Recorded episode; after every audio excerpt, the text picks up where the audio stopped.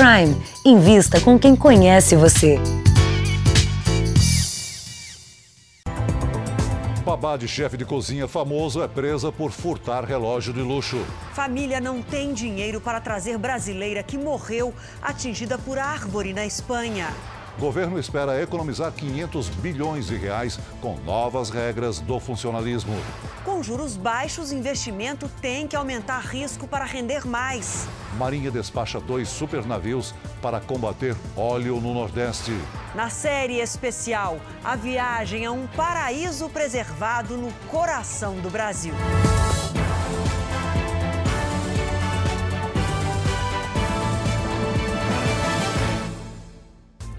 Oferecimento Prime. Invista com quem conhece você.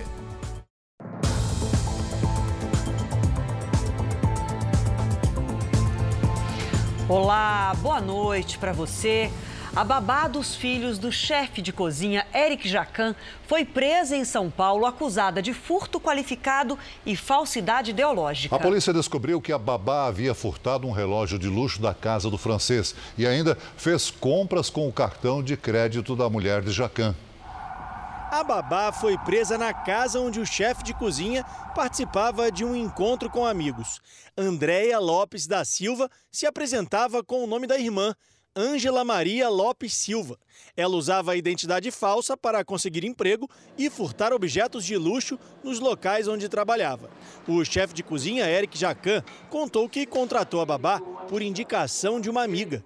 Foi apresentada para uma amiga que conheceu uma babá fazia mais de 10 anos. Posso confiar essa menina como se confia em mim. Essa é a melhor amiga de minha esposa. A esposa de Jacan só desconfiou da babá depois de receber essa mensagem de alerta pelo celular, com a foto dela.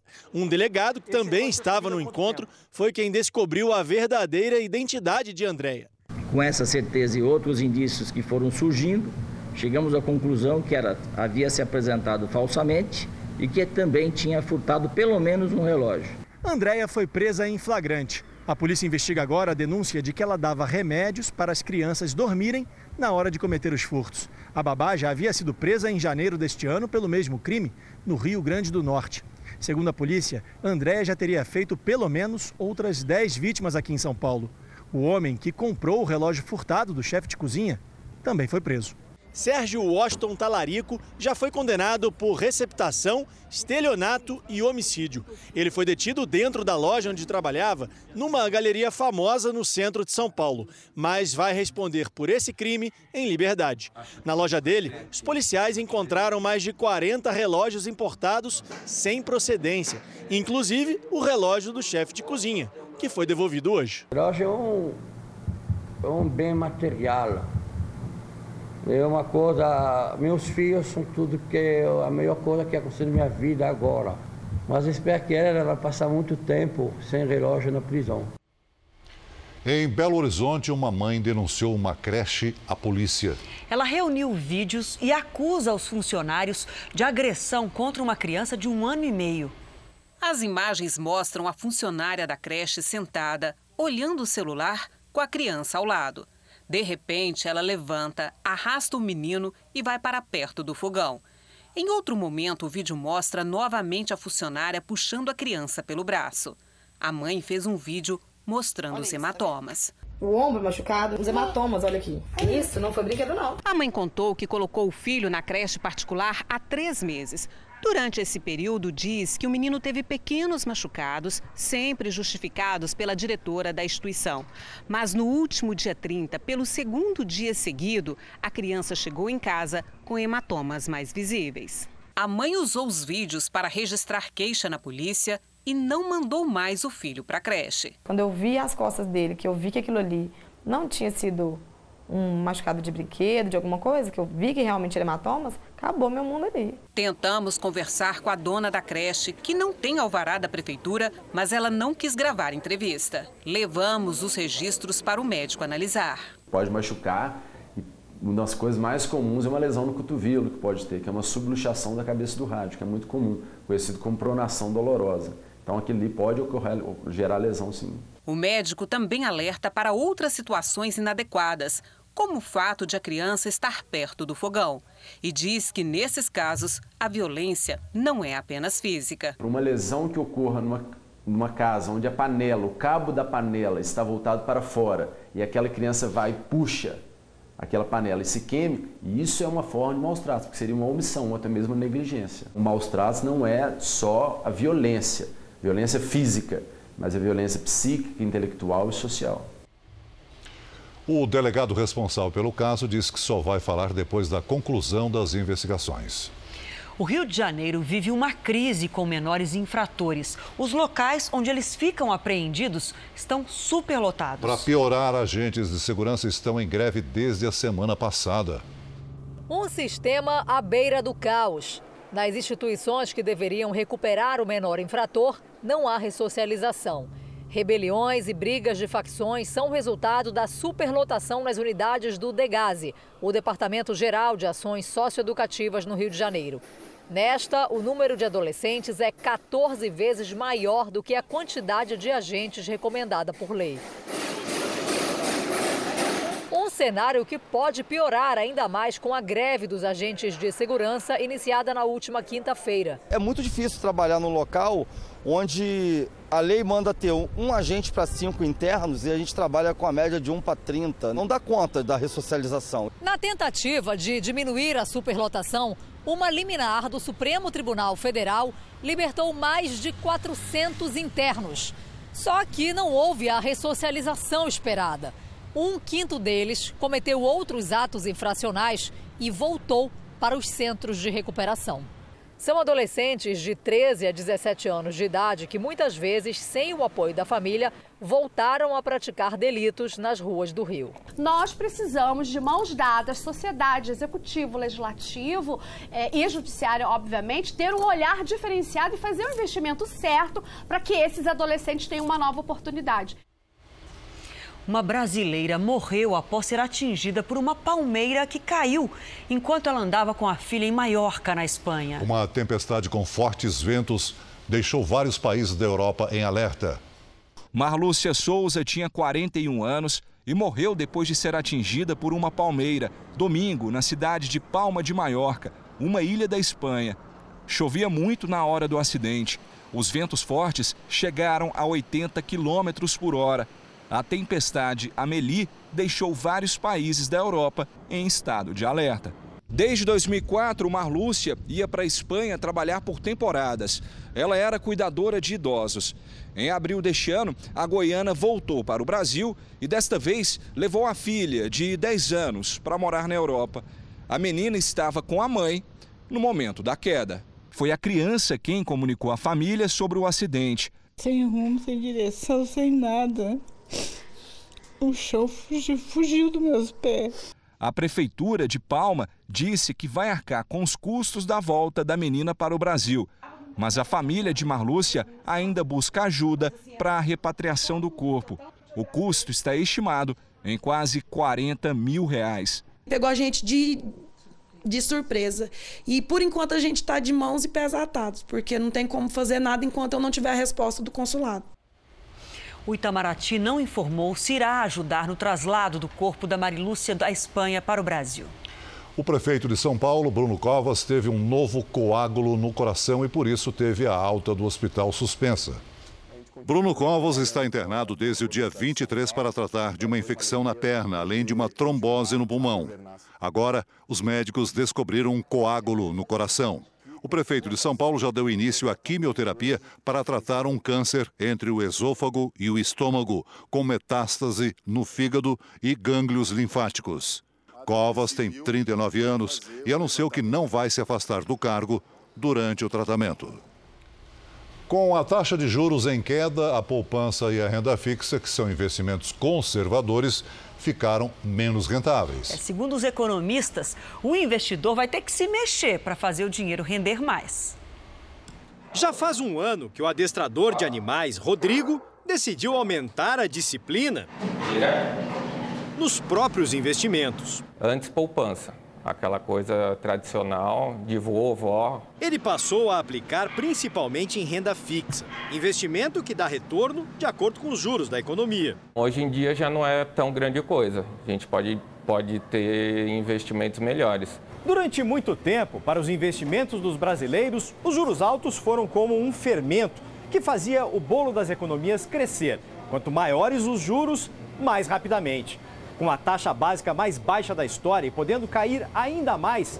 Agora, para melhorar o rendimento das aplicações e aumentar a reserva financeira, é preciso mudar a receita. A taxa de juro veio e deve ficar, deve ficar muito baixa. Para turbinar esse bolo, segundo o economista, um ingrediente não pode faltar: risco maior.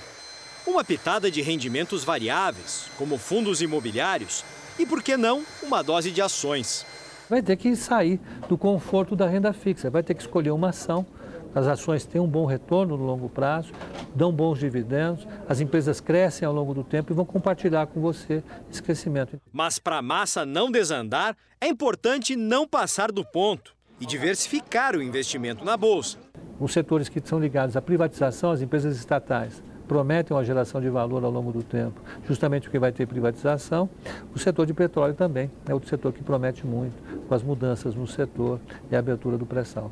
O Rodrigo vai variar mais. É a hora de, de arriscar conscientemente, né? Afinal, quem não arrisca, não petisca. Não é, Leite? O relatório final da CPI de Brumadinho na Câmara dos Deputados será votado amanhã em Brasília. O Jornal da Record teve acesso a um áudio que faz parte do relatório. Por isso, nós vamos ao vivo até Belo Horizonte falar com a repórter Camila Cambraia.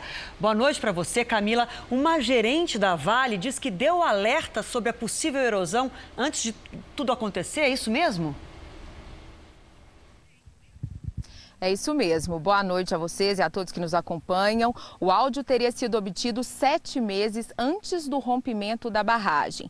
E ele foi obtido através da quebra de sigilo dos investigados. Quem fala no áudio é a engenheira Marilene Araújo, que era gerente de gestão de estruturas geotécnicas da Vale.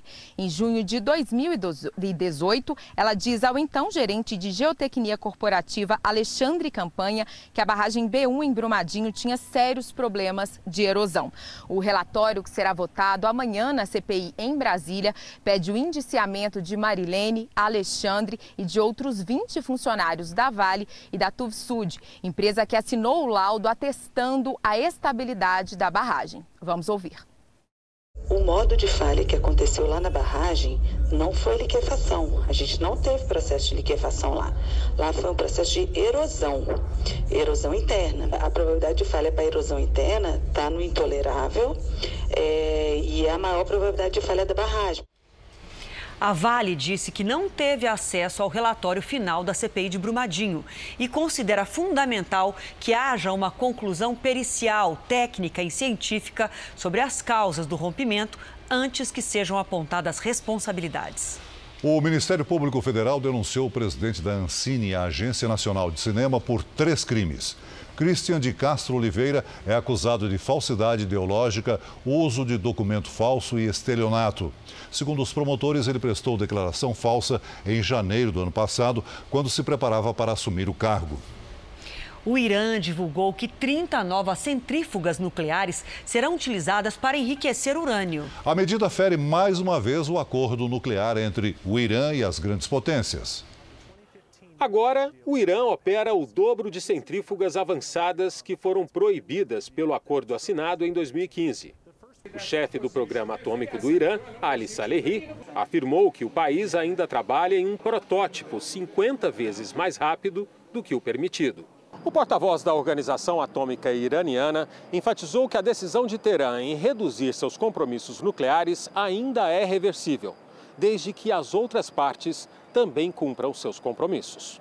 A reação americana foi imediata e hoje a Casa Branca anunciou sanções contra comandantes e oficiais militares iranianos. A União Europeia pediu que o país cumpra os compromissos do acordo. Mais um destaque internacional: foram liberados os depoimentos colhidos durante a primeira fase da investigação do processo de impeachment do presidente Donald Trump. Por isso, vamos ao vivo até Nova York falar com a nossa correspondente Evelyn Bastos. Boa noite para você, Evelyn. Nesses depoimentos, houve uma novidade: tem um depoimento novo aí.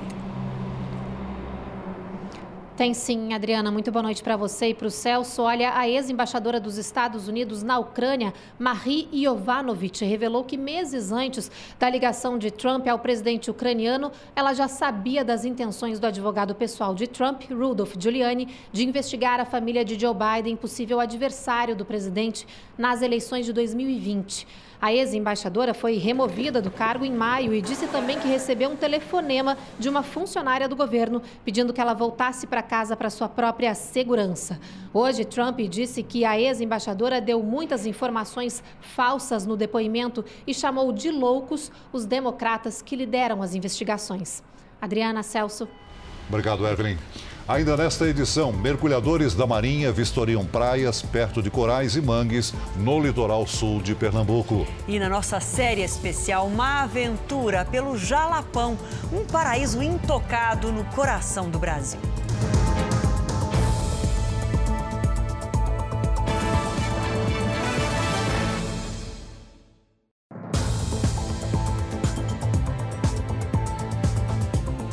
Um caminhão desgovernado matou uma pessoa e destruiu uma casa na região metropolitana de Curitiba. As consequências só não foram maiores graças à ação rápida de um motorista que conseguiu salvar toda a família.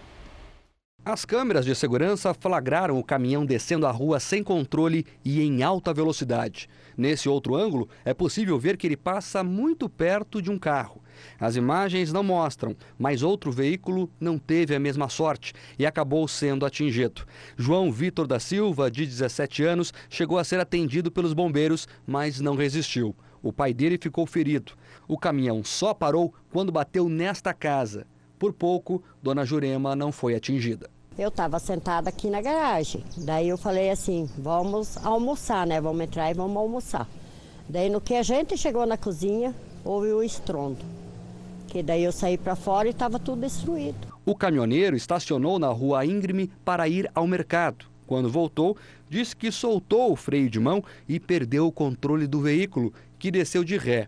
Evandro conseguiu salvar toda a família em uma fração de segundo. Ele dirigia esse carro, que aparece subindo na calçada para não bater de frente com o caminhão. Questão de segundos, assim, um, um atraso, assim, tipo, se eu bato na caminhonete ou alguma coisa, acho que nós não estaria aqui, não. A ação rápida protegeu a vida dele, da esposa e da filha Sara, de sete meses. Quando a polícia chegou no local, o caminhoneiro já tinha ido embora. Ele se apresentou na delegacia horas mais tarde. Disse que prestou socorro, mas não ficou mais tempo com as vítimas com medo de ser linchado.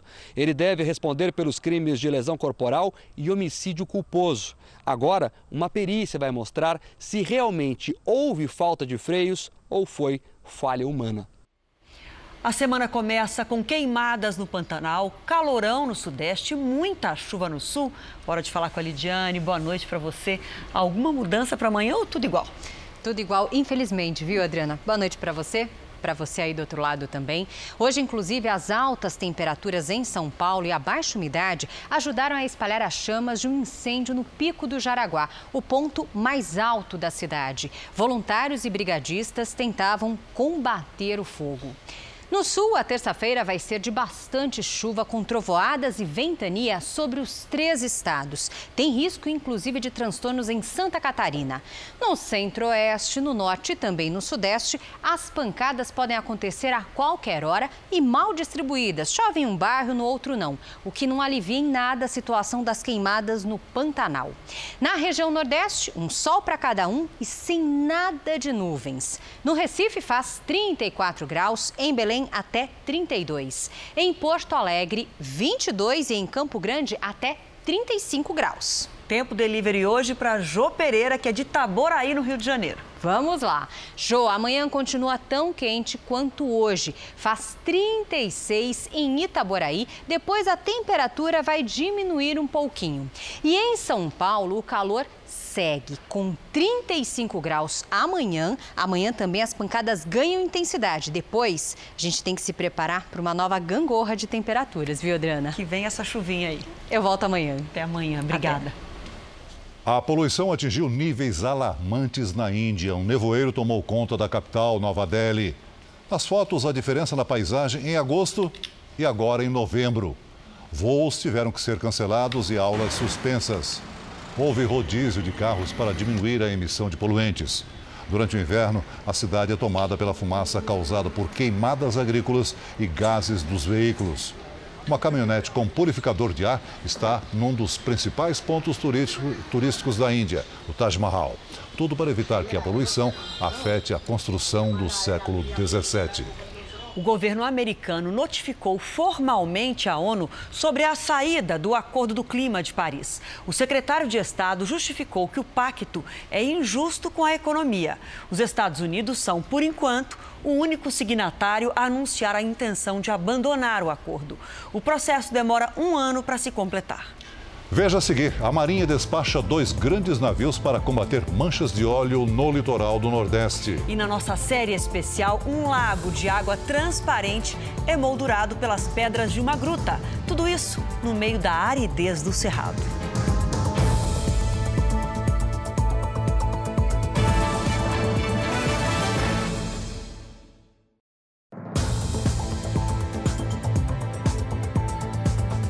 Presidente Jair Bolsonaro deve mesmo deixar o PSL, partido pelo qual se elegeu. Nessa segunda, Bolsonaro discutiu os últimos detalhes das propostas de reforma que começam a ser apresentadas ao Congresso. O presidente Jair Bolsonaro esteve nessa segunda-feira no Ministério da Defesa Bolsonaro recebeu detalhes do trabalho de combate ao vazamento de óleo no litoral brasileiro. Em entrevista exclusiva exibida na Record TV neste domingo, o presidente disse que o pior ainda está por vir.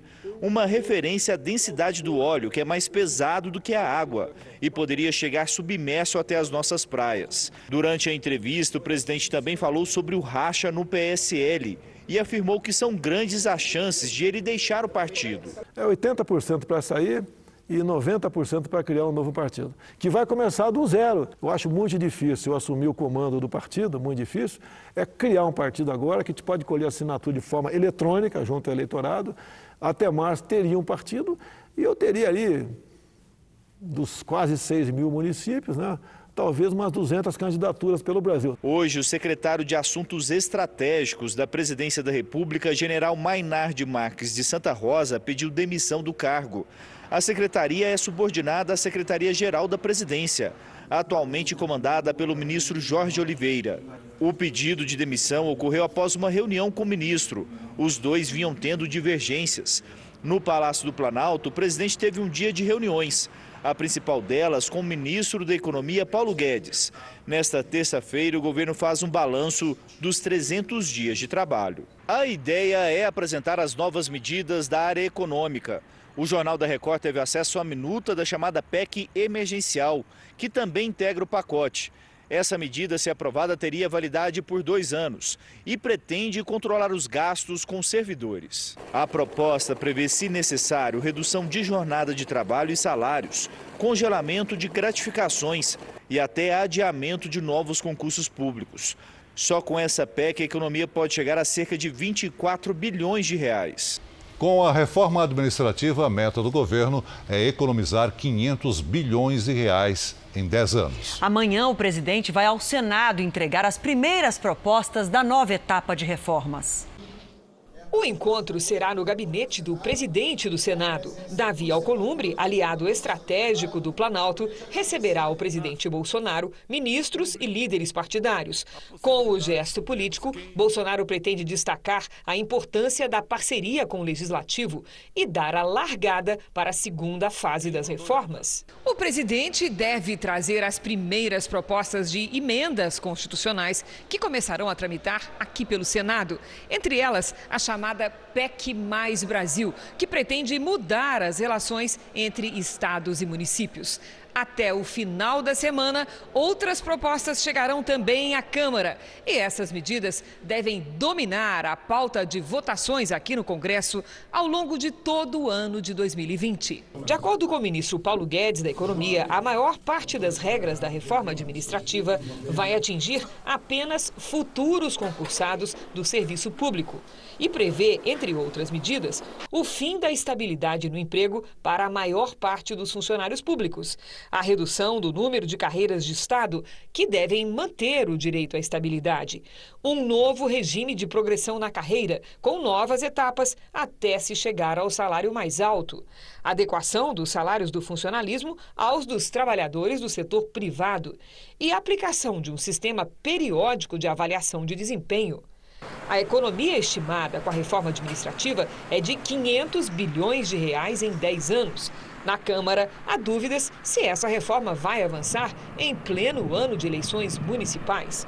O presidente Rodrigo Maia defende prioridade para outra emenda, chamada de PEC da Emergência, que cria mecanismos automáticos de cortes de gastos públicos em caso de crise financeira. Tem que se tentar avançar rápido, é na PEC dos gatilhos e a reforma administrativa vai tramitar na CCJ, depois na comissão especial, com tempo para a gente compreender qual é o que vem do governo, como é que a gente inclui os outros poderes e como é que a gente constrói de fato uma reforma que priorize a qualidade do serviço público no Brasil. O partido Rede Sustentabilidade entrou com uma representação no Conselho de Ética da Câmara pedindo a cassação do mandato do líder do PSL, deputado Eduardo Bolsonaro. O motivo é a declaração sobre a possibilidade de um novo AI-5 no Brasil. No mesmo dia, o deputado se desculpou pela afirmação. Eduardo Bolsonaro publicou numa rede social o seguinte texto abre aspas, é o pessoal da democracia, da liberdade de expressão, querendo caçar um parlamentar democraticamente eleito e protegido pela imunidade parlamentar na Constituição. Seguirei denunciando o Foro de São Paulo, Maduro e companhia sempre que eu puder. Fecha aspas. Comércio e consumidores estão ansiosos para a maior liquidação do varejo no país. É, a Black Friday acontece na última sexta-feira do mês, então ainda dá tempo de planejar as compras. A Black Friday é só no final do mês, mas as promoções já estão por todos os lados. Desta vez, 43% dos lojistas esperam vender mais do que o ano passado. Ai, acho que eu vou mudar meu travesseiro, comprar um travesseiro novo e mais algumas coisinhas. O comércio está mais confiante. Por outro lado, os descontos devem diminuir. A média de preço dos produtos no período deve ficar 24% menor. O ano passado, a queda foi de 30%. Por isso, especialistas já alertam: o consumidor tem que pensar se pode e precisa gastar na Black Friday. A Dirce já está de olho no preço da televisão. Se o preço for bom, né? Quero duas, não quero uma, porque eu tenho dois filhos, preciso de duas. Este é o décimo ano da mega liquidação na sexta-feira de novembro. Mas ainda tem gente que desconfia dos preços baixos. Eu não acredito muito, na realidade. Eu acho que os comércios eles aumentam muito para depois diminuir. Este educador financeiro concorda. Para não ser iludido com falsos descontos, o importante é se planejar antes. É fundamental que você planeje antes, que você busque esse preço, tá lá. 500 reais, na Black Friday vai ser 250. Legal, mas eu tenho comprovação. Por isso que pesquisar é muito importante, seja na internet ou seja presencial numa loja. E a Dirce já entendeu. TV nova em casa só se valer muito a pena. O eletrodoméstico, ele é muito bom, lógico, uma TV maior, maravilha, né? Só que, assim, não é o principal para mim, sabe? As manchas que invadiram o Nordeste agora estão próximas do Espírito Santo. O petróleo apareceu hoje em praias do extremo sul da Bahia. E os dois maiores navios da Marinha saíram hoje do Rio de Janeiro para reforçar a operação de contenção e limpeza. Em uma semana, os navios chegam ao Nordeste. O porta-helicópteros Atlântico, considerado o maior navio de combate da América Latina, saiu do Rio de Janeiro no início da tarde, levando caminhões e retroescavadeiras. De outra base, mais um navio seguiu viagem, carregado com alimentos, máquinas e bolsas plásticas especiais para recolher o óleo. Ele ficará atracado no porto de Suape, em Pernambuco. Equipes médicas também estão a bordo para fazer um levantamento de moradores e voluntários que tenham ficado doentes por causa do contato com o óleo. Formar um grande banco de dados sobre essas ocorrências para que depois isso seja passado para as autoridades médicas nos níveis federal, estadual e municipal para um futuro acompanhamento. Quatro embarcações menores e seis helicópteros também partiram em direção ao litoral nordestino. Ao todo, são duas mil pessoas. Os navios vão monitorar e identificar possíveis novas manchas de óleo entre o Maranhão e o sul da Bahia. Mas a prioridade dos militares será a limpeza dos manguezais e recifes. São lugares que efetivamente o público em geral ou a mão de obra menos especializada ainda não teve condições de verificar. As manchas de petróleo avançam cada vez mais para o sul, como mostra o repórter Jairo Bastos. Quatro praias da cidade de Prado, no sul da Bahia, amanheceram cobertas de óleo. O mesmo aconteceu em duas praias de Nova Viçosa, quase na divisa com o Espírito Santo. Na península de Maraú, mais ao norte, sacos com óleo foram despejados num lixão. O petróleo ficou em contato direto com o solo. Alertada, a prefeitura mandou recolher o material para armazenar em um galpão até que se decida a melhor maneira de descarte. Dois novos pontos de contaminação foram confirmados no Ceará, em Fortim, a 130 quilômetros de Fortaleza, e em Sabiaguaba, na capital. Dos 20 municípios do litoral do estado, 10 foram afetados. No litoral de Sergipe, as manchas persistem em seis cidades. Em Aracaju, três praias estão impróprias para o banho. Esse trecho da Praia do Janga, na região metropolitana do Recife, está interditado para pesca e banho há 14 dias. A mancha que chegou aqui no dia 23 foi removida, mas as rochas foram atingidas. E cada vez que a maré sobe, o petróleo vem à tona. Então aqui vai ser feito um trabalho de limpeza mesmo dentro dessas pedras para a gente poder soltar esse óleo, né, liberando para poder fazer uma limpeza bem efetiva aqui. Não há registro de novas manchas no litoral pernambucano.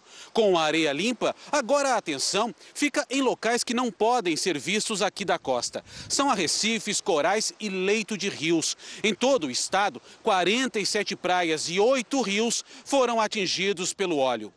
Mergulhadores da Marinha estão vistoriando toda a costa.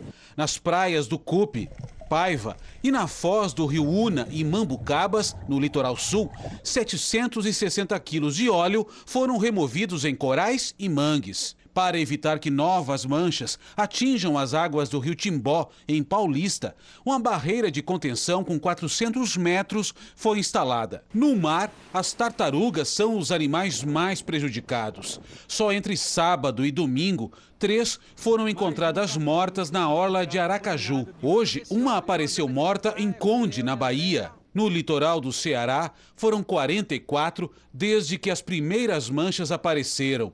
As consequências do óleo também podem ser vistas no turismo. O barqueiro Moisés conta que o movimento dele, em Pernambuco, caiu pela metade. O movimento está devagar, é muito raro a turma ligar agora para fazer passeio, com medo de que o picho está na praia, mas não está na praia, nem na praia de Mangue Seco, nem no coroa do avião. Em Brasília, o Comando de Operações deu novas informações sobre a investigação e o combate ao desastre. O ministro da Defesa disse que o volume de óleo nas praias do Nordeste recuou nos últimos dias, mas não é possível fazer uma previsão. Esse desastre nunca aconteceu no Brasil aqui, né? até no mundo. Né? Um desastre dessa, dessa monta com esse tipo de óleo que ele não é perceptível pelo radar, pela, pelo satélite. Nós não sabemos a quantidade derramada dos que está por vir ainda. A respeito do Parque Marinho de Abrolhos, na Bahia, por enquanto, a situação está controlada. Eu já adianto que hoje em Abrolhos não tem óleo. Realmente foram muito pequenas manchas que chegaram lá. Até agora, cerca de 4 mil toneladas de óleo foram recolhidas em 110 municípios da costa nordestina.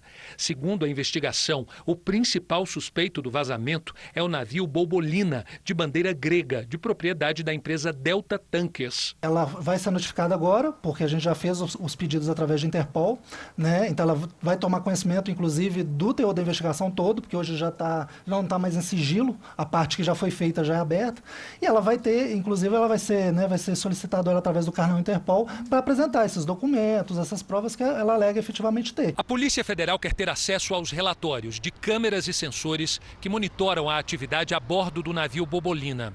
Segundo a Delta Tankers, esses dados permitem provar que o navio descarregou na Malásia a mesma quantidade de petróleo que carregou na Venezuela e que, portanto, ele não é o responsável pelo vazamento. A polícia também quer informações sobre o comandante e a tripulação do navio. Segundo o Ibama, quando for confirmada a autoria do vazamento, caberá a aplicação de multas por danos ambientais e pena de prisão para os envolvidos. A polícia do Rio de Janeiro prendeu dois motoristas de aplicativo que usavam perfis falsos para fazer corridas. A operação aconteceu próximo ao Aeroporto Internacional do Rio. Cerca de 100 motoristas foram abordados. Dois deles acabaram presos e vão responder por falsidade ideológica, crime com pena de até três anos de prisão. Eles já tinham sido expulsos da empresa de aplicativo por violação do Código de Ética. Segundo as investigações, os motoristas presos só voltaram a trabalhar porque usaram a documentação e os dados de outras pessoas. Assim, criaram perfis falsos dentro do aplicativo e continuaram a transportar os passageiros. Outros 10 motoristas envolvidos na fraude já foram identificados pela polícia. A maioria deles alega que é, eles têm que trabalhar então eles têm que arrumar um jeito de trabalhar. Então eles preferem burlar a lei e ganhar dinheiro. Carlos Eduardo trabalha dois anos como motorista de aplicativo. Ele explica como os suspeitos conseguem criar os perfis falsos. Ele pega a habilitação de uma pessoa que tem a, que tem a atividade remunerada, joga no sistema do computador, ele tira a foto do cara e bota dele. Oito empresas de transporte que operam por aplicativo ajudaram a polícia com informações. Aquele motorista tendo a má fé, tendo má fé e, e, pode cometer crimes graves, como por exemplo crime de estupro, e aí fica muito difícil da Polícia Civil é, elucidar qualquer autoria nesse, nesse determinado crime. Agora é hora de o Jornal da Record levar vocês para uma viagem ao coração do Brasil.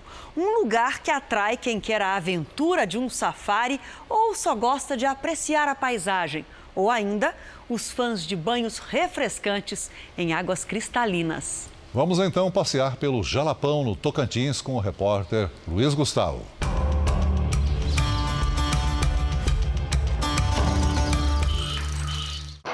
Jalapão o deserto das águas. Rios e cachoeiras deslumbrantes em meio às dunas de areia. Um pedacinho do Brasil ainda preservado que o Jornal da Record vai te levar para conhecer agora. O Jalapão é uma região de difícil acesso. Como não tem aeroporto, a única maneira de chegar lá é por terra. Nossa viagem vai começar aqui pela capital do estado, Palmas. Construída de propósito no centro do estado, a mais nova capital do país tem apenas 30 anos e cara de interior. 300 mil habitantes, avenidas largas, pouca violência e praias de água doce. A rota para o Jalapão começa por uma estrada sem acostamento, que expõe os contrastes e as belezas da região. De um lado, água, do outro, o cerrado devastado pelo fogo aos pés de imensas colinas. Nos últimos cinco anos, 133 mil visitantes fizeram esse mesmo percurso. O turismo aqui cresceu 300%. Tiago, o motorista que nos acompanha, conhece bem os motivos. Aonde a gente vai ali, a gente. É uma mil maravilha. Aquilo ali é onde eu vou ali, para mim não tem preço. Não tem dinheiro no mundo que paga. Ele chegou a morar três anos em São Paulo, mas decidiu voltar, mesmo ganhando 60% menos do que recebia na capital paulista. Eu ficava trancado dentro de casa lá, né? Colégio, creche, mais nada. E aqui? E aqui eles têm um parque para se divertir, tem um lugar para tomar banho, mais barato, mais acessível. Nossa primeira parada é no Lago do Japonês. Essa lagoa ela é conhecida como Lagoa Encantada, mas como o proprietário do outro lado, que era o japonês, que é falecido hoje, aí colocou Lagoa do Japonês.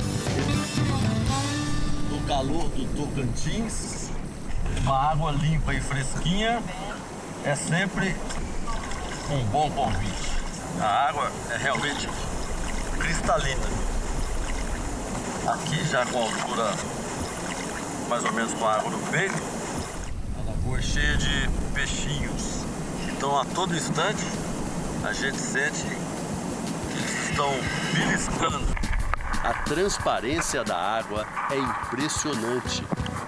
Todos os dias, cerca de 40 turistas visitam a lagoa. Nos fins de semana, esse número mais que triplica, chega a 150, 200 visitantes. E vem gente do Brasil inteiro. A Camila e o Carlos, por exemplo, são do Rio Grande do Sul. Vieram quase da fronteira da Argentina. Isso, exatamente. E o que estão achando do passeio? É incrível. Maravilhoso, essa lagoa é muito especial. Este barco nos leva a um outro lugar também muito especial aqui da região. Uma gruta. São apenas 50 metros de distância, 3, 4 minutinhos remando e aproveitando a paisagem. A lagoa tem 4 metros de profundidade. Emoldurada pelas pedras da gruta, fica ainda mais bonita. Paraíso isso aqui. Mas a viagem está só no começo.